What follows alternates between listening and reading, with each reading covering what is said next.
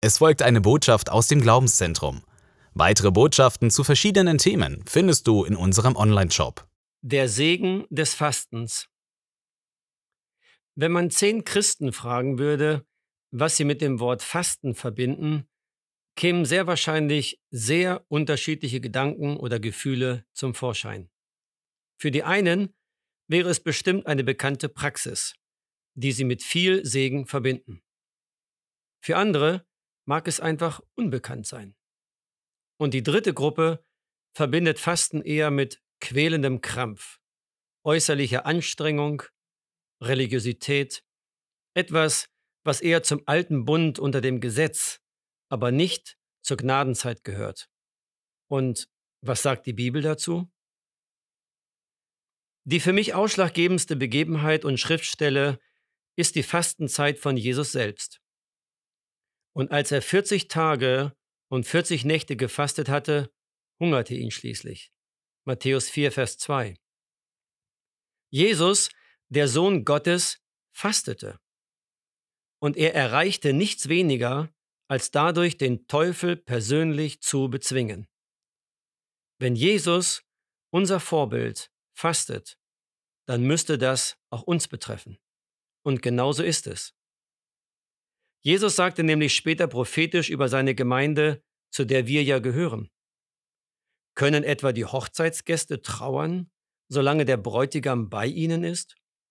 Es werden aber Tage kommen, da der Bräutigam von ihnen weggenommen sein wird, und dann werden sie fasten. Matthäus 9, Vers 15. Und siehe da, sein Wort erfüllt sich wenig später bereits bei den ersten Christen. Während sie aber dem Herrn dienten und fasteten, sprach der Heilige Geist, sondert mir nun Barnabas und Saulus zu dem Werk aus, zu dem ich sie berufen habe. Da fasteten und beteten sie. Und als sie ihnen die Hände aufgelegt hatten, entließen sie sie. Apostelgeschichte 13, Verse 2 bis 3. Das Fasten ist also eine Praxis, die sich durch die ganze heilige Schrift hindurchzieht und von Jesus selbst und seinen Nachfolgern praktiziert wurde. Heute noch zu fasten ist also ohne Zweifel biblisch. Kann es sein, dass der ein oder andere Gläubige vielleicht deshalb dem Fasten gegenüber kritisch eingestellt ist, weil er es mit einer äußerlichen, werksgerechten Anstrengung verbindet? Wir denken da an diese heuchlerischen Pharisäer. Jesus befahl, wenn ihr aber fastet, so seht nicht düster aus wie die Heuchler, denn sie verstellen ihre Gesichter, damit sie den Menschen als Fastende erscheinen. Wahrlich, ich sage euch, sie haben ihren Lohn dahin. Matthäus 6, Vers 16. Nein, das war kein wahres Fasten. Das war Show, das war Werksgerechtigkeit. Da ging es um das Ego. Da waren keine Demut und keine Buße. Die Einstellung stimmte nicht. Auf solch ein Fasten hört Gott nicht. Jesaja 58, Vers 3. Nun wollen wir aber nicht dem Teufel auf den Leim gehen und das Kind mit dem Bade ausschütten und gar nicht mehr fasten. Biblisches Fasten war schon immer, ist heute und bleibt auch in Zukunft ein gewaltiger Segen und eine notwendige christliche Praxis. Wir geben nicht dem körperlichen Hunger oder den menschlichen Wünschen nach Internet, WhatsApp, Instagram, Fußball, Nachrichten und so Raum, sondern dem Heiligen Geist. Und das bewirkt intensive Anbetung Gottes und verherrlicht Gott. Fasten ist zum Segen für Gottes Königreich, für andere Menschen und für mich selbst. Es ist ein mächtiges Werkzeug, das dem Reich des Feindes großen Schaden zufügt. Es macht mich für Gott, sein Wirken und sein Reden sensibler. Es ist notwendig, um gewisse geistliche Durchbrüche und Freiheiten zu erleben. Und in vielerlei Hinsicht ist Fasten durch nichts zu ersetzen, weil in bestimmten Momenten ohne das Fasten Gott nicht eingreifen wird. Joel 2, 12 bis 13.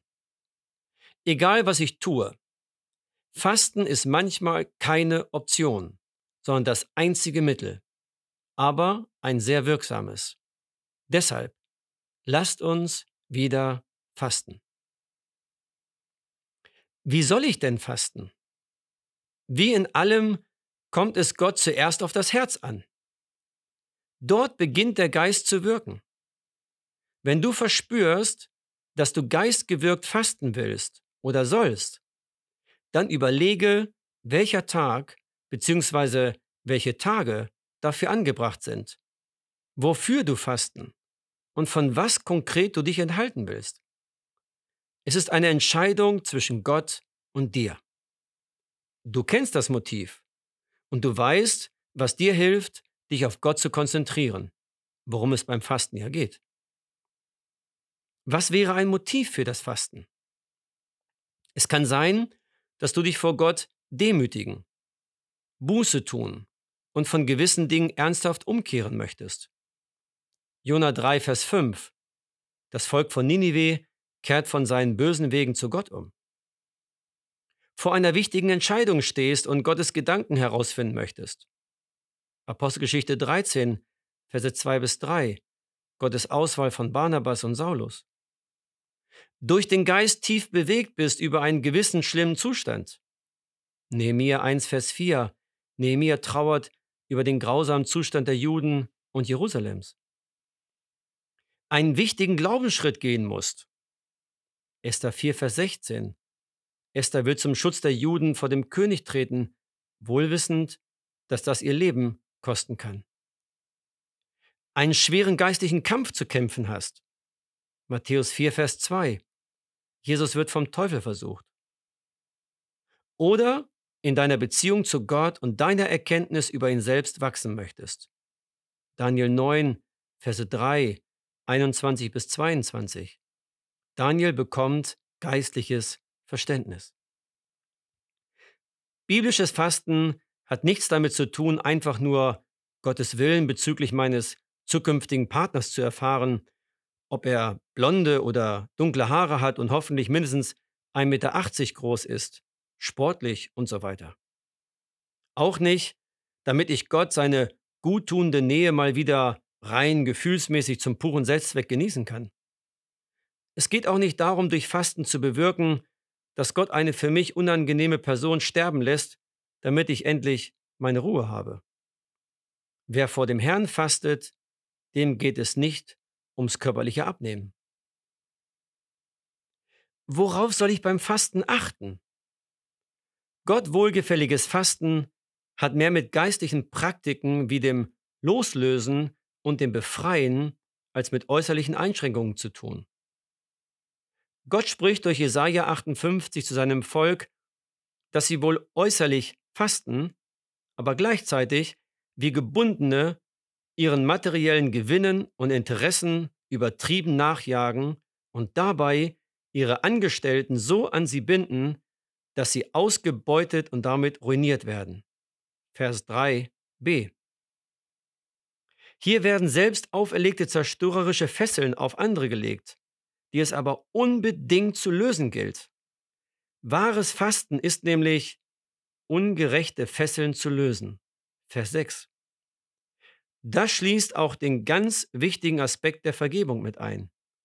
Wer nicht von Herzen vergibt, bindet sich selbst und den, dem zu vergeben ist. Fesseln zu lösen heißt auch aufzuhören, bewusst andere Menschen zu manipulieren und sie kontrollieren zu können. In Vers 6 heißt es weiter, und dass ihr jedes Joch zerbrecht. Welches Joch fällt dir ein? Das Joch der Sorgen, das Joch der Angst, das Joch dauernd zu kritisieren, immer die Fehler beim Ehepartner oder der Leidenschaft der Gemeinde zu sehen? Fasten beginnt also mit mir. Ich löse Fesseln in meinem Leben und zwischen mir und anderen. Zur Freiheit hat Christus uns berufen. Ich löse oder erlöse auch andere von Hunger, Durst und Heimatlosigkeit. Vers 7. Wer so fastet, dem ist großer Segen von Gott verheißen. Dann wird dein Licht hervorbrechen wie die Morgenröte, und deine Heilung wird schnell sprossen. Deine Gerechtigkeit wird vor dir herziehen, die Herrlichkeit des Herrn wird deine Nachhut sein. Dann wirst du rufen, und der Herr wird antworten. Verse 8 bis 9a. Halleluja. Wie lange fastet man?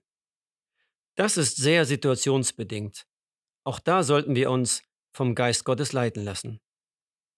Ich kann nur jeden ermutigen, sich auf der Grundlage der Schrift mit dem Fasten auseinanderzusetzen und in kleinen Schritten zu starten. Fasten ist deshalb vom Feind so sehr umkämpft, weil es nämlich sehr effektiv ist, wenn es biblisch praktiziert wird. Dies war eine Botschaft aus dem Glaubenszentrum. Für weitere Informationen besuche uns unter glaubenszentrum.de. Weitere Botschaften findest du auch unter shop.glaubenszentrum.de.